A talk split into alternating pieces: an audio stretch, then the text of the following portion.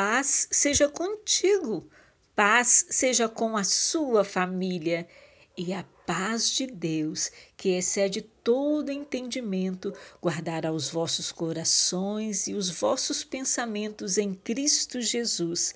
Filipenses capítulo 4, versículo 7. Deus nos dá uma paz que é capaz de ultrapassar todo o entendimento e guardar nossos corações e mentes em Cristo Jesus, porque nos foi dado paz com Deus.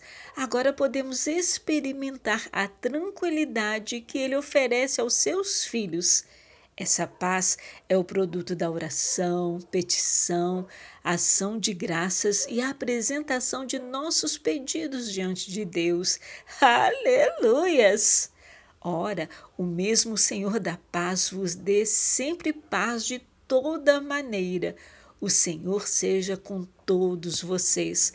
Segundo Tessalonicenses, capítulo 3, versículo 16. Misericórdia e paz e amor sejam multiplicados em sua vida e na vida de todos da sua família. Deus te abençoe e te guarde.